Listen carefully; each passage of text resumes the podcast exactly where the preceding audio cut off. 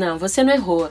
Esse é o No Pé do Ouvido. Só que hoje, sexta-feira, dia 20 de maio, a gente derrubou as manchetes e até a nossa música porque uma perda maior nos derrubou.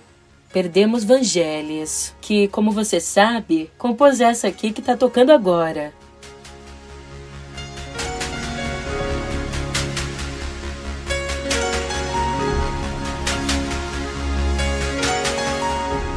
Evidentemente, a despedida é difícil e por isso a gente adia ao máximo possível. Então eu começo o nosso podcast falando sobre a maluquice da política brasileira, mas em algum momento, na editoria de cultura, a gente vai ter que dizer o adeus. O adeus no pé do ouvido.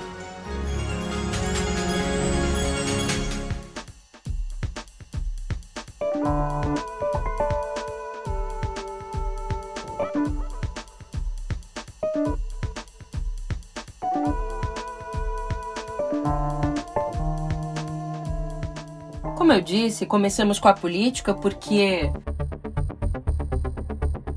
De fato, o presidente Jair Bolsonaro parece ter escolhido como mote de campanha o confronto com o Poder Judiciário.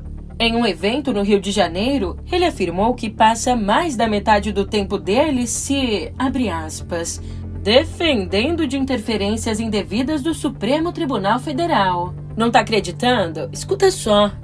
Que muitos aqui dos meus ministros podiam estar muito bem de vida, ganhando dez vezes mais no outro local, mas preferiram vir para dentro do governo e sofrer muito com interferências explícitas do Poder Judiciário, o que é muito lamentável. Que mais da metade do meu tempo eu passo me defendendo de interferências indevidas do Supremo Tribunal Federal. É triste isso daí. Então, depois, na live semanal, Bolsonaro avançou em direção ao Tribunal Superior Eleitoral, dizendo que as observações dos militares sobre o processo eleitoral não vão ser jogadas no lixo. Para você entender, das sete sugestões feitas pelas Forças Armadas, a corte descartou três e informou que as outras quatro já haviam sido implementadas. Já em vias de assumir a presidência do TSE, o ministro do Supremo, Alexandre de Moraes, o alvo favorito de Bolsonaro, Moraes disse ontem que a justiça eleitoral nasceu com vontade de concretizar a democracia e coragem para lutar contra aqueles que não acreditam no Estado democrático de direito. Ó, se a carapuça servir, tudo bem. Mas o ministro não citou Bolsonaro nem os ataques frequentes dele à lisura das eleições. Esse foi o surgimento é, da justiça eleitoral, vontade de concretizar a democracia e coragem para lutar contra aqueles que não acreditam no Estado democrático de direito. Esta mesma vontade democrática e essa coragem republicana nós temos hoje, é, presidente, na justiça eleitoral é, brasileira. A vontade de democracia e a coragem de combater aqueles que são contrários aos ideais constitucionais, são contrários aos ideais republicanos, permanece na justiça eleitoral que foi se aperfeiçoando, ano a ano, década a década, se aperfeiçoando com a chegada das urnas eletrônicas. Agora a gente fala aqui de um momento memorável. Ó, vou dizer, mais frio que o dia de ontem, só abraço de Moraes e Bolsonaro. É, ainda ontem, mais tarde, Bolsonaro e Alexandre de Moraes embarcaram na liturgia dos cargos e tiveram um contato cordial. Embora, como eu disse, bem seco, ali na posse de novos ministros do Tribunal Superior do Trabalho, em Brasília. Ao se encaminhar para botar a faixa nos empossados, o presidente se aproximou de Moraes, que estava na primeira fila da plateia, e se levantou. Os dois então se cumprimentaram com um aperto de mão, um abraço esquisito e trocaram acenos de cabeça. Mas, ao fim do evento, quando o nome de Moraes foi anunciado, Bolsonaro não aplaudiu. E, como conta Vera Magalhães, dividido entre Bolsonaro e o Supremo, o Procurador-Geral da República, o Augusto Aras, deve buscar agradar a ambos ao mesmo tempo em diferentes processos. É, se você tá sedentário igual eu, fica aí o incentivo do Aras pra gente se exercitar, porque que ginástica, que flexibilidade que alcança um poder, o outro. Bom, pro Planalto, Aras vai emitir um parecer considerando válido o indulto concedido por Bolsonaro ao deputado Daniel Silveira, condenado pelo próprio Supremo por pregar a violência contra os ministros. Já para agradar o Supremo, a PGR deve arquivar a notícia-crime do presidente contra o ministro Alexandre de Moraes por abuso de autoridade. Ação, aliás, que já havia sido rejeitada na corte pelo ministro Dias Toffoli. Visto como descabido por especialistas, o recurso direcionado à PGR, depois da recusa pelo Supremo, representaria para o presidente um teste de fidelidade de Aras. Mas, para sorte dele, o assunto está a cargo da vice, a Lindor Araújo. Falando na família Bolsonaro, escuta só esse recado. Olá, eu sou Pedro Dória. Flávio Bolsonaro, o filho 01, deu uma entrevista ao SBT na qual mente do início ao fim e desenha como que pretende ameaçar a democracia brasileira. O plano é da família. Está claro para quem desejar ver. O ponto de partida já está no YouTube do meio.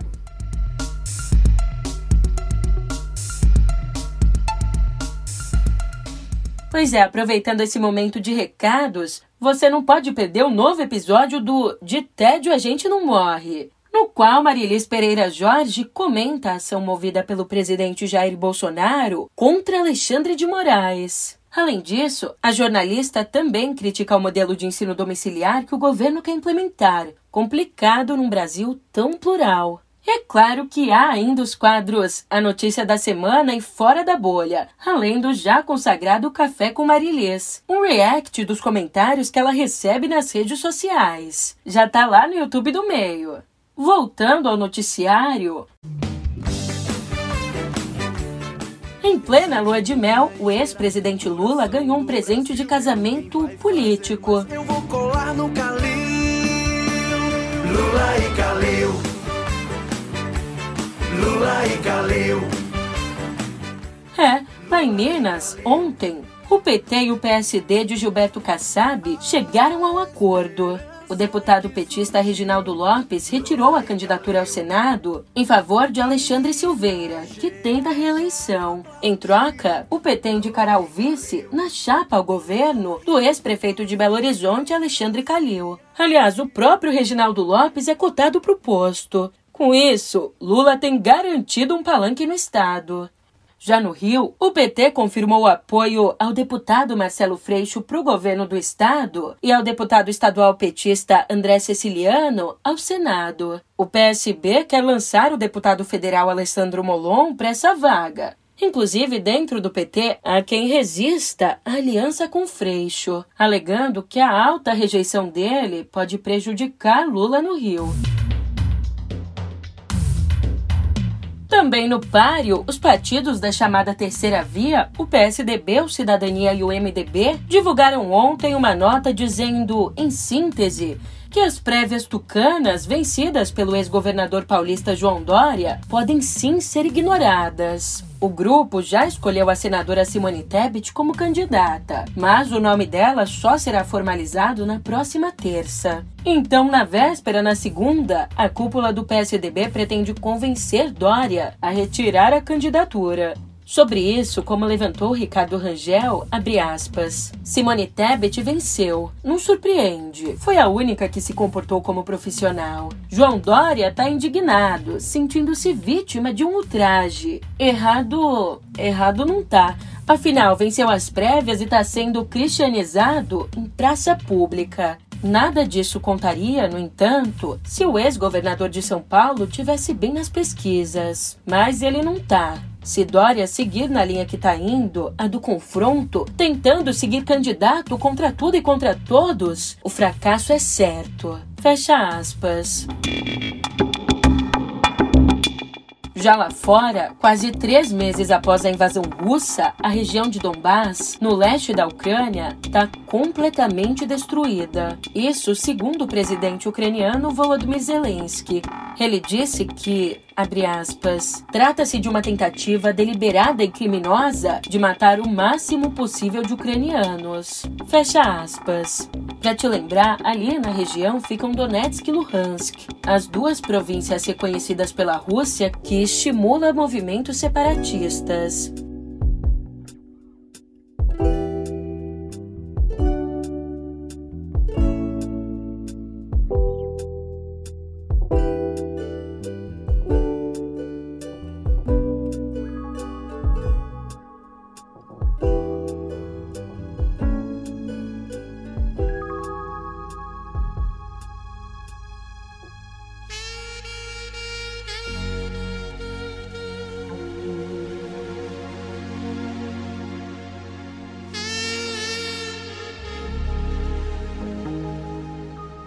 Como eu prometi, essa hora chegaria.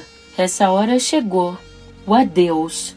Morreu ontem em Paris, aos 79 anos, o tecladista e compositor grego Vangelis, famoso pelas trilhas sonoras épicas de filmes como Blade Runner e Carruagens de Fogo. Essa última, inclusive, lhe rendeu o Oscar em 1982.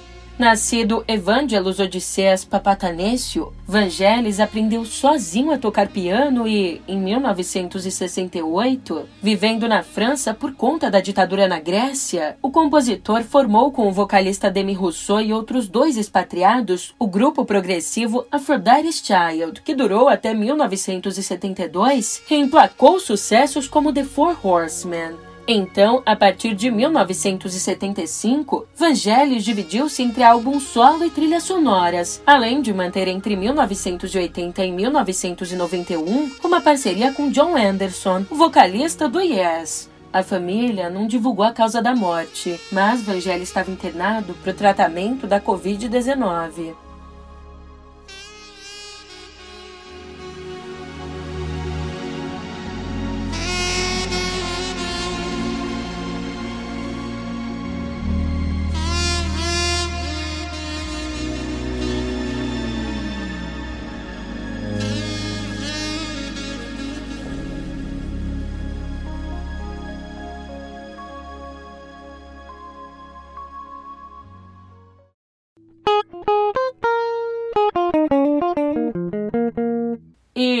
Bem que a arte imita a vida, mas não precisa exagerar. A escritora americana Nancy Crampton Brophy, de 71 anos, autora, entre outros livros, de How to Murder Your Husband ou Como Matar o Seu Marido, ela está sendo julgada no Oregon pelo assassinato de Daniel Brophy, com quem era casada. É, segundo a promotoria, Nancy tinha feito seguros de vida em nome do marido que, caso ele morresse, lhe renderiam 1 milhão e 400 mil dólares, cerca aí de 6 milhões e 800 mil reais.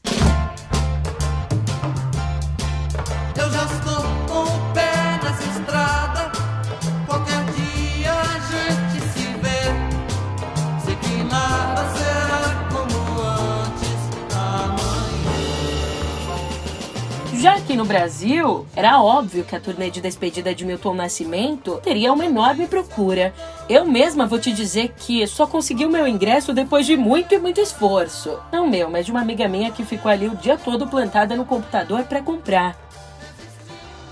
Pois então eu te pergunto agora: você não conseguiu, mas você ainda quer muito? Ou se ainda não perdeu as esperanças? Então fica de olho porque, com os ingressos esgotados no Rio e em São Paulo, o cantor anunciou mais uma data extra para os cariocas em 5 de agosto e duas para os paulistas, nos dias 24 e 25 de setembro. As vendas começam ao meio-dia de hoje. Notícias dão de você,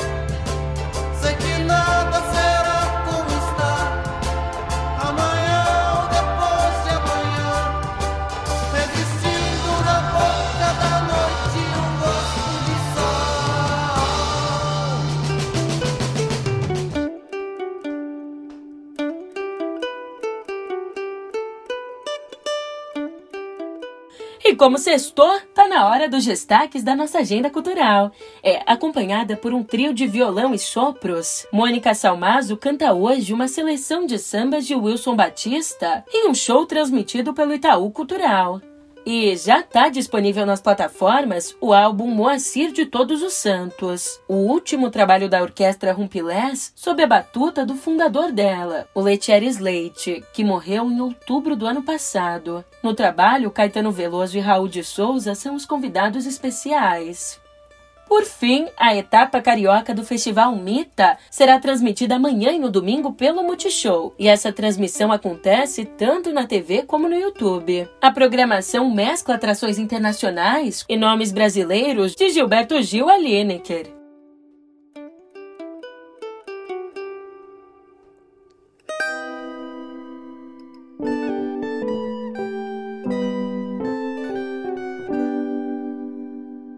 Aqui em Viver eu te conto que, como aponta o boletim médico divulgado nessa quinta pela Fundação Oswaldo Cruz, a vacinação contra o coronavírus aqui no Brasil está estagnada. A instituição se diz preocupada com a desaceleração na curva de cobertura da terceira dose e também com a lentidão na vacinação de crianças. Mesmo iniciada há cinco meses, a imunização dos pequenos entre 5 e 11 anos ainda não chegou a 30%. Para a Fiocruz, a pandemia nesse momento se compara a uma paz armada, sendo que a arma aqui é a vacina. Aliás, falando sobre a Covid, quem pensa que, mesmo sem ter tomado a vacina, está protegido por ter contraído a Omicron? Quem pensa assim está bem enganado. Isso porque, publicado essa semana, um estudo em camundongos mostrou que a Omicron não oferece anticorpos contra outras variantes, como a Delta, ainda mais letal. Inclusive, o levantamento foi repetido num pequeno grupo de pessoas e obteve o mesmo resultado, comprovando que só a imunização realmente protege. E atenção, você que gosta de dirigir ou que não gosta, mas dirige também. Uma notícia importante envolvendo bebida e volante. O Supremo Tribunal Federal considerou constitucionais, considerou válidas as punições a motoristas que se recusarem a fazer o teste do bafômetro. Para o relator, o ministro Luiz Fux, o princípio de que uma pessoa não pode produzir provas contra ela mesma se aplica ali no direito penal, enquanto a multa pela recusa ao bafômetro é administrativa. Além disso, os 11 ministros também rejeitaram o estabelecimento de níveis mínimos aceitáveis de álcool no sangue de motoristas. E ainda foi mantida a proibição de venda de bebidas alcoólicas em rodovias. Uma votação quase unânime, que só teve o voto contrário do ministro Cássio Nunes Marques. E às vezes a gente até tenta fugir dos problemas, né? Mas parece que se a gente olha para o lado, para o outro, para cima, de uma forma ou de outra, eles estão lá. É, ao menos para NASA, eles estão lá literalmente ao olhar para cima.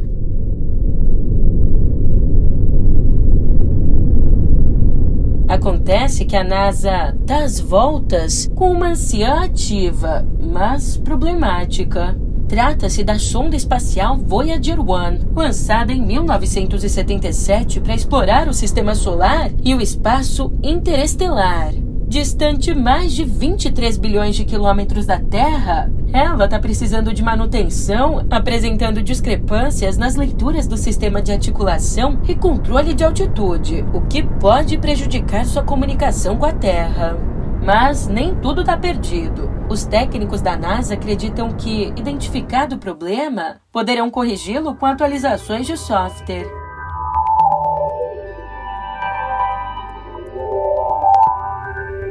Aqui em Cotidiano Digital, um grupo de senadores dos Estados Unidos apresentou nessa quinta uma proposta de lei que pode forçar o Google e a Meta, a controladora do Facebook, que pode forçá-los a desmembrar seus negócios de anúncios online. Se aprovado, o chamado Ato de competição e transparência na publicidade digital pode proibir empresas que processam mais de 20 bilhões de dólares em publicidade digital ao ano de atuar em mais de um ecossistema de anúncios digitais. No caso do Google, que é dominante em toda a cadeia de compradores e anunciantes, a nova lei pode resultar em desinvestimentos significativos nos negócios da companhia.